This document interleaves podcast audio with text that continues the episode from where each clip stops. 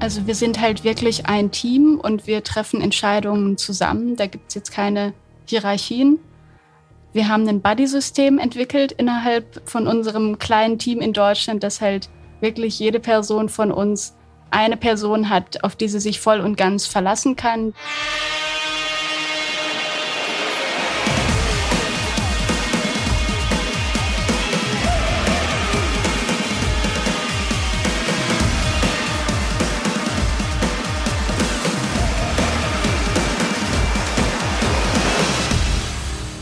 Juliane Schöning und Heman Schavla gehören zum sechsköpfigen Gründerteam von Culero. Das ist ein Social Startup aus Göttingen und Culero ist Esperanto für Löffel und genau darum geht's. Sie stellen essbare Löffel aus Getreide als Alternative zu Einwegplastiklöffeln her. Die Idee kam ihnen beim Festival. Hergestellt werden die Löffel in Indien, der Heimat Hemans und vielleicht habt ihr sie auch schon selber gesehen in einer Eisdiele, in Restaurants oder in Imbissständen. Sie helfen auf jeden Fall Plastikmüll zu reduzieren und damit sind Juliane und Hemann für mich zwei von 3,5. Und damit herzlich willkommen aus dem Co-Creation Loft in Berlin. Ich bin Marc Henkes und das ist mein Podcast 3,5. Ich treffe mich hier mit Gründerinnen, Entrepreneurinnen und Werteaktivistinnen, die sich für einen radikalen Wandel in der Gesellschaft engagieren und für eine Wirtschaft mit Sinn. Plastikmüll ist ein Riesenproblem, das wissen wir nicht erst seit kurzem. Allein in Deutschland werden jedes Jahr mehrere Milliarden Einweglöffel aus Kunststoff gebraucht und weggeworfen.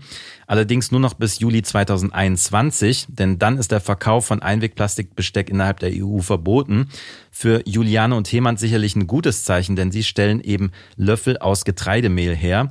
Ihr Ziel ist es, regionale Bauern in Indien zu unterstützen und Arbeitsplätze zu schaffen für Menschen aus ärmlichen Verhältnissen und auch für eine gute Bezahlung zu sorgen.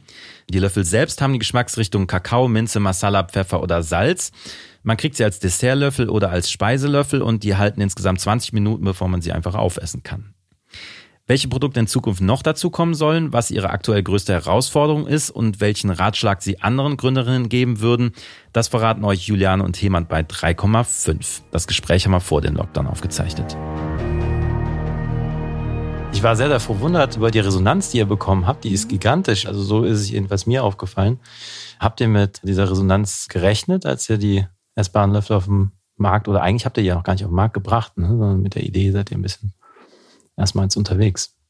Ja, haben wir damit gerechnet. Wir haben es natürlich gehofft und wir waren uns auch ziemlich sicher, dass wir das erste Funding-Ziel schaffen. Und es ist auch normal, haben wir gehört von anderen äh, Crowdfunding-Projekten und in der Crowdfunding-Beratung auch, dass es am Anfang halt sehr, sehr viel passiert und dann so ein bisschen durchhängt. Und das merken wir jetzt gerade auch, wo knapp zwei Wochen rum sind. Aber so die ersten Tage, das war natürlich schon krass, wie schnell wir 4000 Euro zusammen hatten.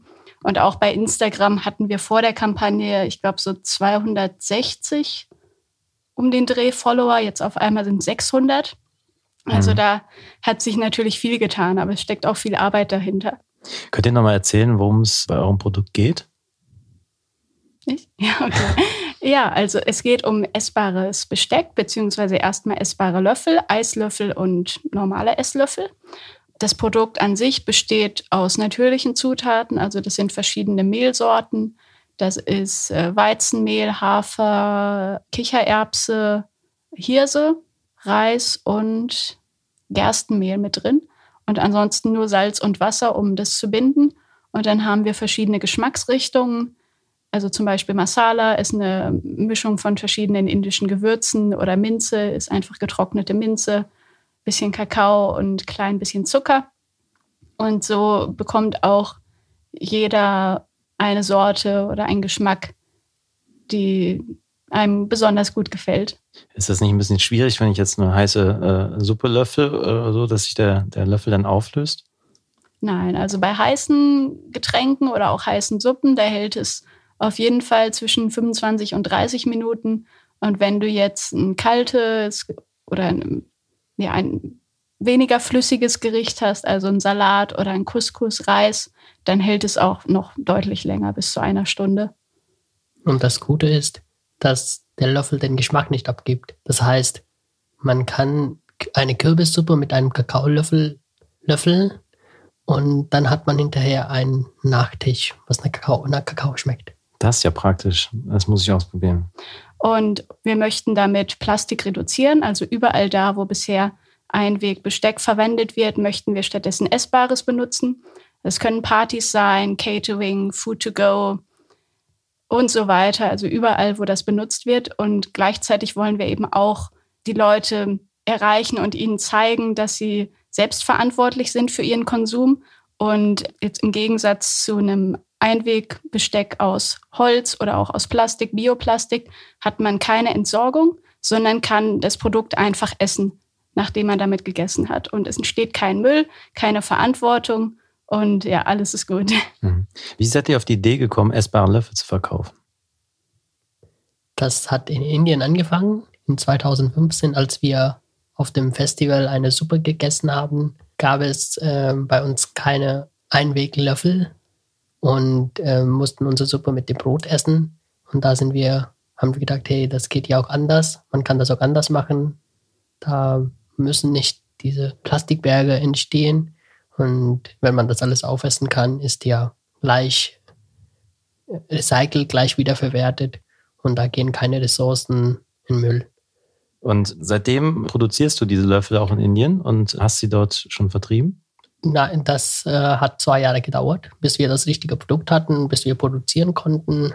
Das hat, wir waren Studenten, alle an der Uni, hatten kein finanzielles Mittel, keine, kein großes Wissen, kein Know-how.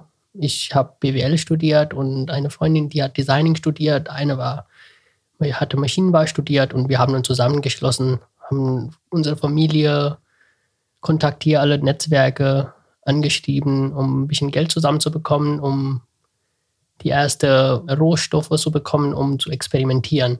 Und so mit der Zeit, ungefähr zwei Jahre haben wir gebraucht, bis wir eigene Maschine hatten, um in Massen zu produzieren zu können. Und das richtige Produkt, was auch lange gehalten hat, was auch gut geschmeckt hat, in Suppe auch lange haltbar war. Ja, und seitdem hast du das Produkt jetzt schon in Indien verkauft. Kannst du ein bisschen dazu sagen? Ist das ein bekanntes Produkt dort? Genau. Also seit Anfang 2018 sind wir auf dem Markt in Indien. Und seit letzten zwei Jahren konnten wir das Produkt sehr gut auf den Markt bringen und die Nachfrage steigt von Tag zu Tag. Und das ist ziemlich bekannt. Wir waren in die größten Zeitschriften und Zeitungen in Indien und haben letztes Jahr um die vier Millionen Teile in Indien verkauft. Und wie habt ihr euch denn kennengelernt? Wir haben beide einen Freiwilligendienst gemacht. Ich habe den in Indien gemacht vor mittlerweile vier Jahren, nee, fünf Jahren. Und jemand hat, wann war das? 2016. Genau. 2016 Freiwilligendienst in Deutschland gemacht und zwar über die gleiche Organisation. Das heißt, wir haben uns dann später da bei einem Seminar kennengelernt. In Kassel war das. Und wie habt ihr dann losgelegt, als du die Idee jetzt schon hattest, dann rumexperimentiert hast, wie seid ihr dann auf die Idee gekommen, das Produkt dann auch in Deutschland zu verkaufen? Genau. Ich habe das in Indien gesehen, ähm, dass es gut ankommt. Erstmal, als wir die Idee hatten, vor fünf Jahren, hat uns keiner daran geglaubt, unsere Eltern, unsere Familie nicht. Nur ein paar Leute, die, die dachten, ja, wir sind auf dem richtigen Weg, haben uns unterstützt, aber das waren sehr wenige. Und ich habe dann gesehen mit der Zeit, während meinem Freiwilligendienst und dann danach auch, dass das äh, ein großes Thema auch in Europa ist, Plastikmüll. Es wird äh, jetzt seit zwei Jahren und seit letzten drei Jahren nach Alternativen gesucht gegen Einwegplastik, ähm, unter anderem auch Einwegplastikbesteck. Und ja, dann waren die Augen groß. Ich habe dann mit dem Team in Indien gesprochen. Erstmal haben wir nach Partner gesucht in Europa, die in Distribution Chip, komplette, also als Weiterverkäufer Distribution Chip für ganz Europa von uns kaufen konnten. Ja, da haben wir jetzt keinen gefunden und äh, sind zum Entschluss gekommen, eigene Marke aufzubauen in Europa. Genau, und dann habe ich in meinem Freundenkreis erstmal gefragt, in meinen Netzwerken, ob jemand Interesse hat.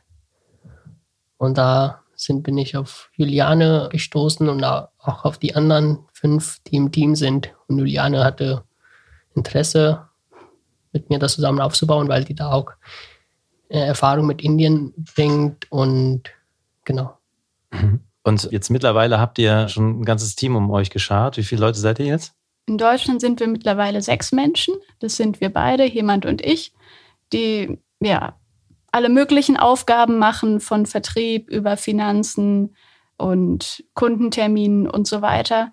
Dann haben wir Theo, der wohnt in Halle und der ist bei uns für IT zuständig. Das heißt, er hat unsere Webseite gemacht und macht äh, sonst ansonsten kleinere Aufgaben, die damit zu tun haben.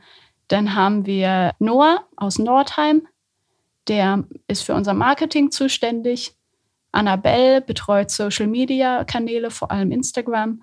Und Choco wohnt in Berlin und äh, ja, kümmert sich um Prozessbegleitung, ist bei unseren Teammeetings die Person, die das Ganze moderiert und auch sonst äh, da ein bisschen guckt, dass ein bisschen auf die Nachhaltigkeit guckt und da immer wieder Anregungen hat, was man noch verbessern kann. Also wir bezahlen die Mitarbeiter noch nicht.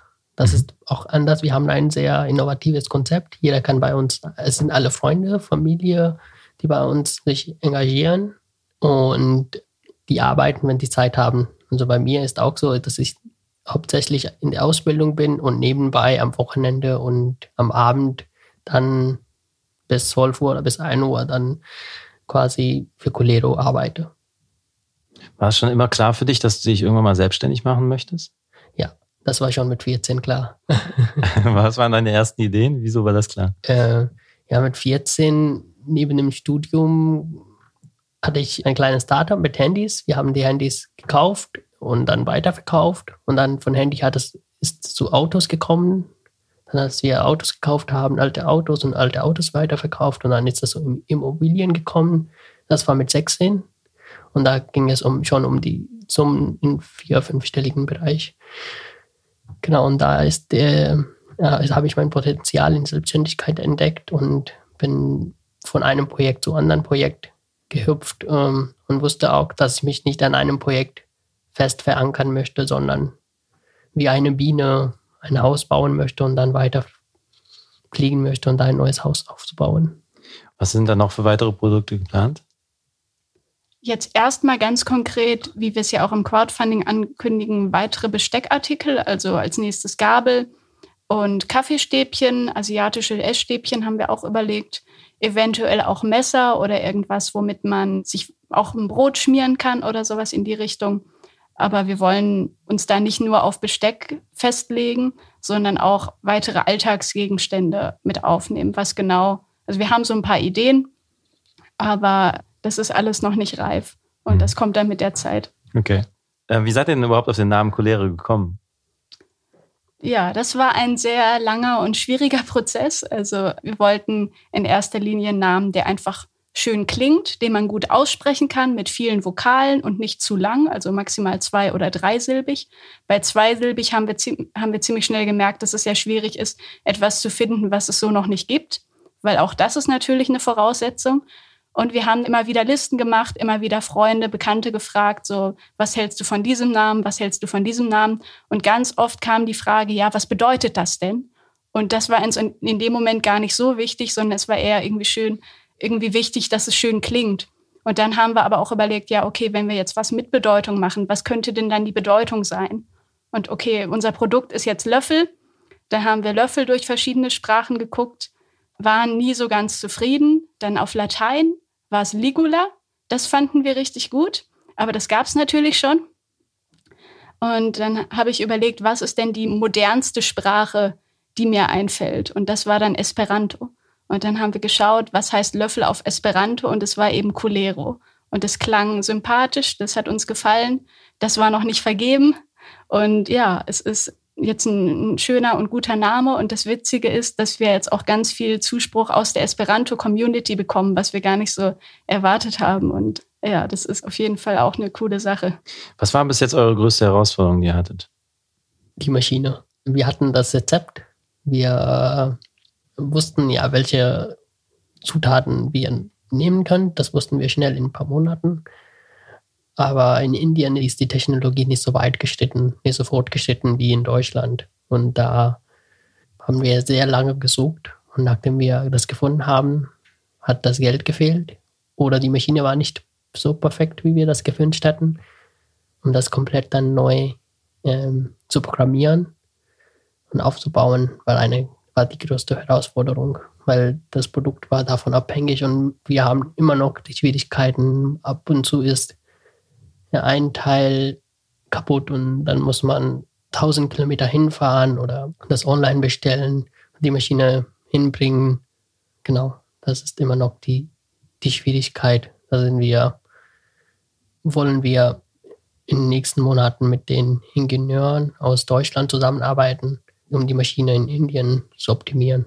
Was ist aktuell eure größte Herausforderung, die ihr habt? Ich würde sagen, immer noch äh, die Lieferung nach Deutschland. Das hat sich jetzt schon sehr lange hingezogen.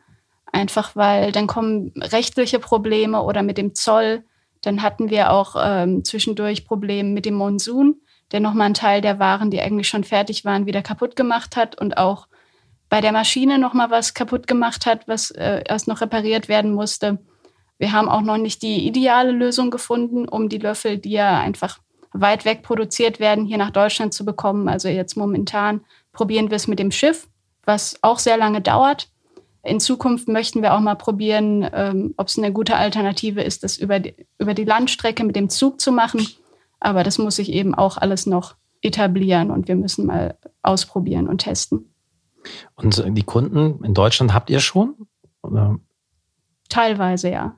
Momentan mehr im Großhandel, weil Einzelhandel hat eben nochmal andere Regeln und andere Verpackungen und ja, einfach andere Dinge zu beachten.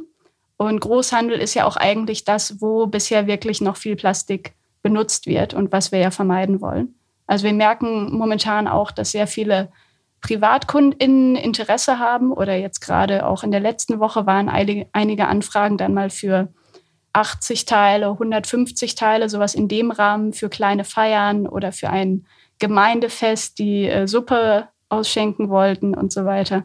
Also da wird es dann auch gekauft. Mhm. Ja. Das heißt, wo wird es die Löffel dann in Zukunft vor allen Dingen geben? Ja, hoffentlich noch bei mehr Festivals und, äh, und sowas oder bei Imbissständen. Ja, Eisdielen gibt es auch schon die ersten, die das machen. Und ja, Catering, also was, hoffentlich. Hoffentlich bei McDonalds. Wir hatten noch eine Frage von McDonalds Deutschland. Ähm, genau, also das Ziel ist nicht unbedingt Privatpersonen zu bedienen, weil man da schon Alternative hat, die nachhaltiger sind. Zum Beispiel Mehrwegbesteck, äh, was man zu Hause oder wenn man einmal unterwegs ist, von Berlin nach Hamburg fährt um, und Zug was äh, essen möchte, kann man ja auch sein eigenes Besteck mitnehmen. Das äh, Ziel ist äh, Großhändler und Gastronomie, Fluglinien, wo in Massen äh, Einwegbesteck benutzt wird und es ist auch schwierig, das durch Mehrweg zu ersetzen. Das muss ja auch Sinn, das Produkt muss ja auch Sinn machen und wir müssen auch glücklich mit gutem Gewissen das Geschäft abschließen, hinsichtlich finanziell und aber auch umweltfreundlich. Dann habt ihr sowas wie eine persönliche Mission. Welche ist das? Plastik vermeiden, Umwelt retten. Naja, retten ist jetzt natürlich übertrieben, aber halt äh, unseren Beitrag leisten dazu. Ja. Genau, wir versuchen durch unsere Vision, durch unsere Know-how, die wir in den letzten Jahren aufgebaut haben und unsere Kenntnisse eine Lösung anzubieten, den Menschen, die nicht so viel Gedanken über Konsum machen können oder machen, nachhaltiger zu leben. Genau, und das ist unsere Vision, wenn das, äh, das soll weit verbreitet werden, damit jeder nachhaltig leben kann. Ja, und ohne Einschränkung. Genau. Worauf seid ihr besonders stolz? Ich persönlich bin stolz auf unser Team und auf das Produkt. Also auf uns auch, dass wir das geschafft haben. Und, dass wir, und auf unser Willen, dass wir gute Willen haben, um was Gutes in der Welt zu bewirken. Und darauf bin ich stolz. Wie habt ihr das hinbekommen? Ich meine, es ist ja, wenn ihr sagt, dass ihr neben Studium und neben Ausbildung und so weiter das Ganze noch irgendwie zeitlich wuppen müsst, bis Mitternacht arbeiten müsst, wo zieht ihr da eure Energie? Es gibt immer wieder tolle Sachen, die passieren, sei es ähm, eine nette E-Mail von irgendwelchen Leuten, die uns in der Zeitung gelesen haben oder irgendwie auf unsere Webseite oder Kampagne gestoßen sind, die uns dann schreiben, wie toll sie es doch finden, Preise, die wir bekommen, Lob, das wir bekommen.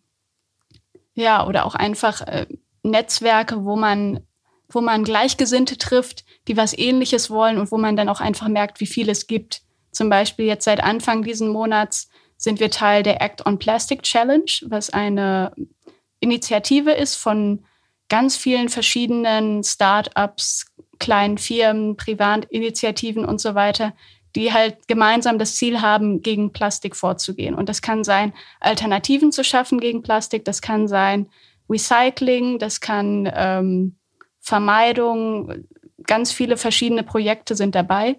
Und da hatten wir gest vorgestern den ersten Community Call. Und es war einfach irgendwie so eine ganz tolle Stimmung und so alle haben sich gegenseitig motiviert und gesagt, so ja, was du machst, ist toll und was ich mache, ist toll. Und wenn wir das zusammen machen, dann können wir viel erreichen.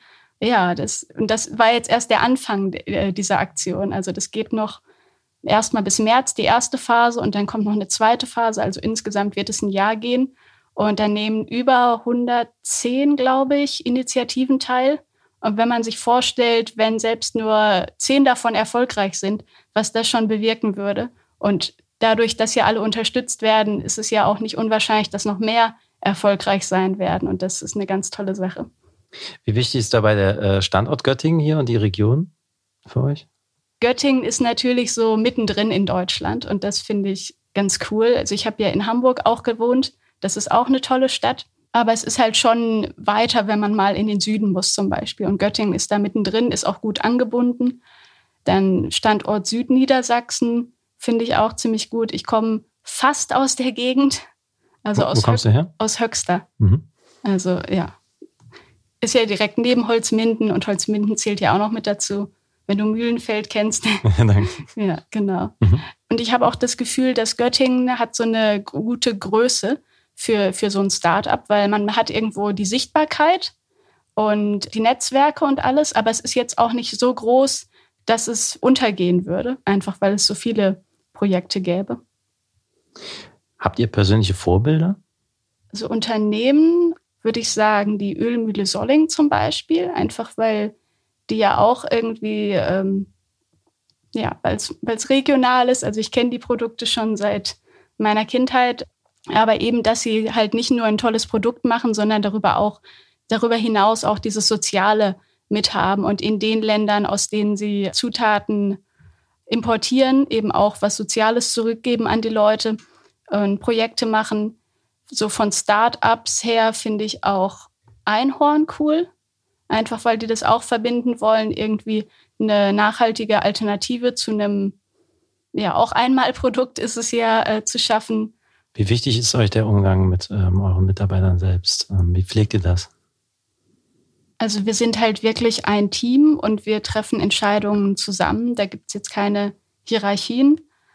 Wir haben ein Buddy-System entwickelt innerhalb von unserem kleinen Team in Deutschland, dass halt wirklich jede Person von uns eine Person hat, auf die sie sich voll und ganz verlassen kann, die da Rückhalt gibt oder Motivation oder was auch immer gerade gebraucht wird, selbst wenn es nur ein offenes Ohr ist. Und das natürlich äh, geht einmal im Kreis, also dass Einerseits bist du die Person für ein, eins deiner Teammitglieder, andererseits bekommst du das natürlich auch von einer anderen Person. Und das ja, funktioniert ganz gut. Wie wichtig sind für euch Mentoren selber? Es ist auf jeden Fall immer gut, auch nochmal jemand Außenstehendes zu haben, der oder die von außen so ein bisschen drauf guckt und sagt, so habt ihr da schon, habt ihr da schon. Das ist auch wichtig. Also halt jemand mit Erfahrung in diesem Bereich weil teilweise gehen bei uns auch so Sachen unter, einfach wenn zu viel gleichzeitig passiert, konzentriert man sich auf die neuen Sachen und lässt die alten so ein bisschen liegen. Ja, da ist es immer gut, wenn jemand anders nochmal mit dabei ist, würde ich sagen. Wie sieht denn so ein typischer Tag für euch aus? Ähm, sieht immer anders aus und die Zeit vergisst ganz schnell. Also wir machen momentan alles, was äh, für Aufgaben reinkommen, von Designing bis zu ähm, Buchhaltung. Genau, und deshalb sieht der Tag immer anders aus. Aber es geht, ja, wir lassen uns ganz viel Zeit, ganz viele Pausen, aber arbeiten dann dementsprechend länger, bis äh, 22 Uhr oder noch länger. Aber inzwischen sind dann auch Pausen. Könnt ihr euch überhaupt noch ein Leben außerhalb der Selbstständigkeit vorstellen? ich fange ja jetzt, also ich bin seit einem Jahr in Göttingen, habe angefangen Master Indologie, habe gemerkt, äh, dass mir das nicht so gefallen hat und versuche seitdem eben in den Master Modern India Studies reinzukommen, Und äh, das hat nochmal ähm, einiges gedauert, auch musste, brauchte nochmal andere Dokumente und so weiter für die Bewerbung. Und jetzt ist es quasi soweit und äh, nächste Woche geht es los. Und irgendwie bin ich gedanklich gar nicht da und, und freue mich noch nicht so richtig drauf, weil ich mehr Gedanken schon wieder bin mit der Planung von Colero und Termine, die da passieren und so weiter. Das ist ein bisschen komisches Gefühl gerade. Für welche Unternehmen und Organisationen würdet ihr selber gern mal arbeiten? Ich würde gerne für Contigo einmal ein paar Monate arbeiten. Das ist ja auch in Göttingen. Was machen die? Die machen Fairtrade-Produkte. Die haben eigene Filialen über, ich meine, über 20 Filialen deutschlandweit und die beziehen Produkte aus der ganzen Welt, die fair produziert werden. Das heißt, die Mitarbeiter, die das produzieren, die Menschen, die das produzieren, werden gut bezahlt, haben Versicherungen und das ist nicht wie in einer Massenproduktion, Haltung, Industrie. Mhm. ja, ihr versteht, was ich meine. und warum möchtest du für die gerne arbeiten? Ja, die haben ein sehr gutes Konzept und die arbeiten sehr viel mit Indien zusammen. Und da kann ich auch ähm, neue Produktideen bekommen. Und ich war für zwei Tage da. Ähm, das ist auch ein Kunde von uns eigentlich. Und ich habe sehr gute Beziehungen mit den Einkäuferinnen da und mit Designer. War für zwei Tage da, also für eine Stunde, zwei Stunden.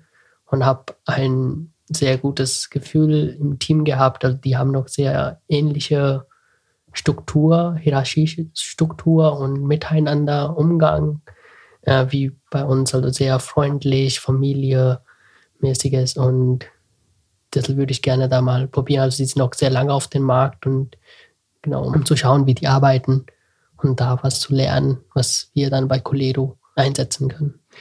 Wie wichtig ist euch, dass ihr ein gutes Arbeitsklima habt in eurer eigenen Firma? Sehr wichtig, würde ich sagen. Also einerseits natürlich im, im deutschen Team, aber eben auch mit dem indischen Team, dass man sich da gut versteht, weil da ist es natürlich noch ein bisschen schwieriger. Man sieht sich nicht so regelmäßig. Nicht alle sprechen die gleichen Sprachen. Und ja, wir möchten natürlich auch nicht, dass sich die einen da von den anderen irgendwie ausgeschlossen fühlen oder übers Ohr gehauen oder sowas, weil äh, natürlich hier ist es auch einfach, äh, dadurch, dass es Euro ist, sind es andere Werte. Aber äh, das heißt natürlich auch nicht, dass es mehr Gewinn ist im Endeffekt, weil auch hier sind wieder, sind dann die Ausgaben entsprechend auch höher und so weiter. Trotzdem ist es uns wichtig, auch eben dieses Soziale, was wir ja auch bei anderen Unternehmen schätzen und ähm, was uns eben auch selbst wichtig ist, das auch wieder nach Indien zurückzugeben und eben an die ganzen Menschen, die dort arbeiten. Die werden an unserem Gewinn beteiligt, bekommen natürlich ihre normale Bezahlung, das auf jeden Fall, aber zusätzlich möchten wir sie eben auch noch an dem, was dann hier am Ende des Jahres übrig bleibt, beteiligen. Welchen Ratschlag würdet ihr jetzt, wo du insbesondere schon sehr, sehr viel Erfahrung mit dem Gründen hattest, welchen Ratschlag würdet ihr anderen Gründern geben? Äh, mein Lieblingssprichwort ist einfach machen, und selbstverantwortlich sein. Also einfach nicht so viel planen und nicht so viel reden, sondern einfach mal ausprobieren. Planen ist auch wichtig, aber machen ist noch wichtiger. Da soll, äh, dieser Spagat muss man schaffen, dass Planen nicht mehr wird als machen. Gibt es etwas, das ihr jetzt anders machen würdet mit dem Wissen, das ihr jetzt habt? Schwierig. Also einerseits denke ich mir, äh, so früh anfangen wie möglich, weil man dadurch eben ja andere Vorteile hat. Also gerade so Bürokratiesachen brauchen eben doch oft ihre Zeit und die man dann irgendwo verliert und man möchte eigentlich schon anfangen zu verkaufen, aber man darf noch keine Rechnung schreiben oder sowas. Das hat uns zum Beispiel lange aufgehalten. Andererseits habe ich jetzt aber auch festgestellt, dass es nicht unbedingt so schlau ist, zu früh zu starten, weil es gibt zum Beispiel auch ganz viele Förderprogramme für Neugründungen, die man aber wirklich vor der Gründung einreichen muss. Stipendien zum Beispiel. Und äh, das war dann für uns natürlich jetzt nicht mehr möglich und so weiter, ja. Also ja, auch da wahrscheinlich eine gute Balance haben zwischen dem, was man vorhat. Und sonst wirklich anders machen. ich ja? weiß nicht, wie man das ähm, beurteilen kann. Also man macht schon Fehler. Ja.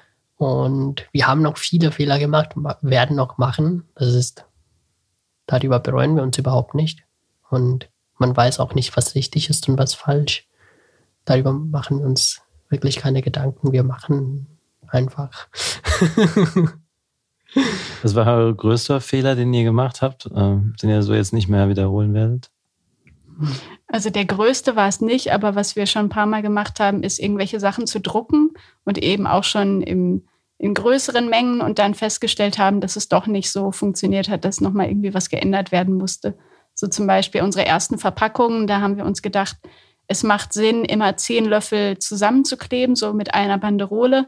Und da haben wir festgestellt, es hat überhaupt nicht funktioniert, weil jedes Mal, wenn man sich einen abreißen wollte, hat man das ganze Ding aufgerissen und so. Und auch äh, mit den Angaben, die wir darauf geschrieben haben, äh, wäre das so vom Gesundheitsamt nicht genehmigt worden, weil es da eben bestimmte Sachen gibt, die man schreiben muss und Reihenfolge und Schriftgröße und so weiter. Ja, oder auch mal so andere Sachen, die wir gedruckt haben, wo dann am Ende wir nochmal Fehler festgestellt haben. Ja, aber das sind jetzt nicht die ganz großen Fehler natürlich. Ihr seid jetzt auch mehrfach ausgezeichnet worden, glaube ich, ne? Wofür habt ihr die Auszeichnung bekommen? Ja, einmal der Gute Gründerpreis hier in Göttingen von der GWG. Da haben wir einen Gutschein im Wert von 300 Euro bekommen und eine, oder im Endeffekt waren es dann sogar mehrere Seiten im Faktor-Magazin. Also ein großer Artikel über uns und natürlich dadurch auch viel Aufmerksamkeit. Dann ähm, war Hemand bei einem Pitch und hat direkt zwei Preise mitgenommen. Einmal den, den dritten äh, Preis und einmal den Publikumspreis. Das war, ich weiß nicht, dürfen wir das sagen? Von, wo? Viele Reuenbock. Ja. Die sind aus Saarland, das Unternehmen. Genau. Mhm.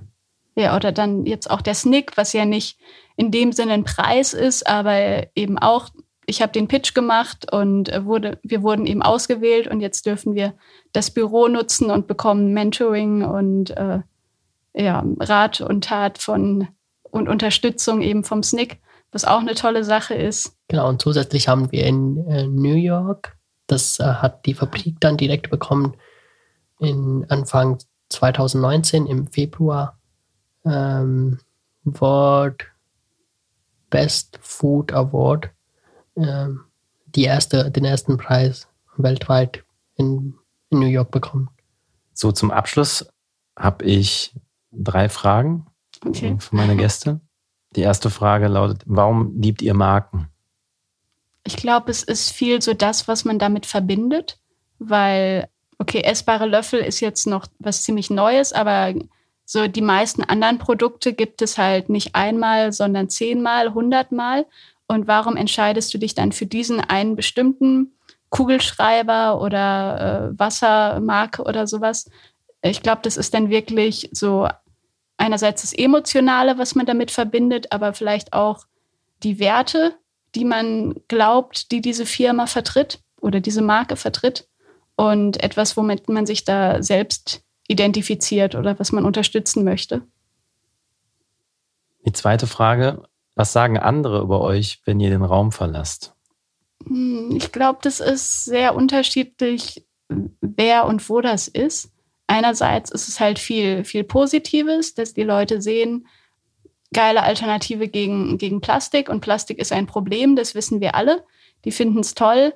Was öfter kritisiert wird, ist eben, dass, es, dass das Produkt aus Indien kommt, was ja auch soweit richtig ist. Und da argumentieren wir dann eben mit ähm, Nachhaltigkeit ist nicht nur ähm, für die Umwelt, sondern eben auch sozial und deswegen äh, die Unterstützung der Leute vor Ort.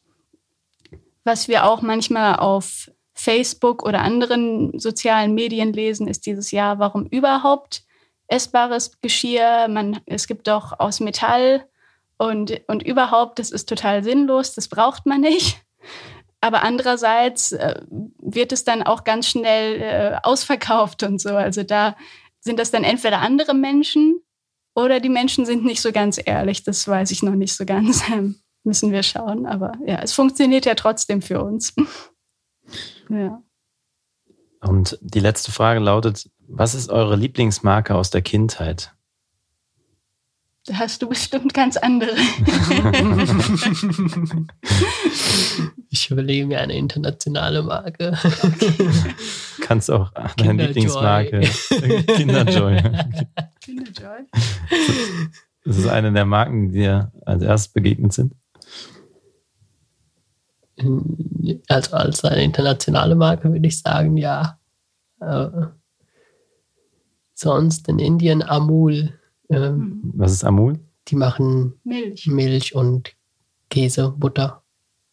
Und warum das erinnerst du dich als, daran? Ja, ich habe als Kind gerne Milch getrunken, aber jetzt bin ich vegan. ja, äh, ja, aber als Kind äh, und die hatten auch eine sehr nettes Figur als äh, bei, äh, ja, im, im, bei, im, in den Werbungen. Ja, das äh, war immer witzig. Und bei dir? Oh, ja, bestimmt auch irgendwelche Süßigkeiten oder sowas. Okay, dann vielen Dank für das Gespräch. Hat mir viel Spaß gemacht. Dann weiterhin viel Erfolg mit eurer Kampagne und ich drücke euch die Daumen, dass ihr eure Pläne in die Tat umsetzen könnt. Dankeschön. Ja, danke auch. Danke. Juliane Schöning und Heman Schawler, ihr Lieben. Und wenn ihr die Löffel selbst mal ausprobieren wollt, dann geht auf culero.de. Dort könnt ihr die bestellen. Ihr findet dort auch neuerdings essbare Trinkhalme, wenn euch das eher zusagt. Und ansonsten findet ihr auch die Kontaktdaten von Juliane und Hemand dort, wenn ihr mit den beiden kooperieren wollt und zum Beispiel eine Eisdiele habt oder einen Imbissstand. Ansonsten könnt ihr, wenn ihr Fragen an die beiden habt, mir schreiben an mark.3,5.de. Ich freue mich über ganz viel Feedback, über positive Bewertungen und jede Menge Mund-zu-Mund-Propaganda. Und wenn ihr Bock habt, dann schaut ihr in zwei Wochen nochmal vorbei. In diesem Sinne bleibt mir treu und kommt gut durch die Zeit. Ciao.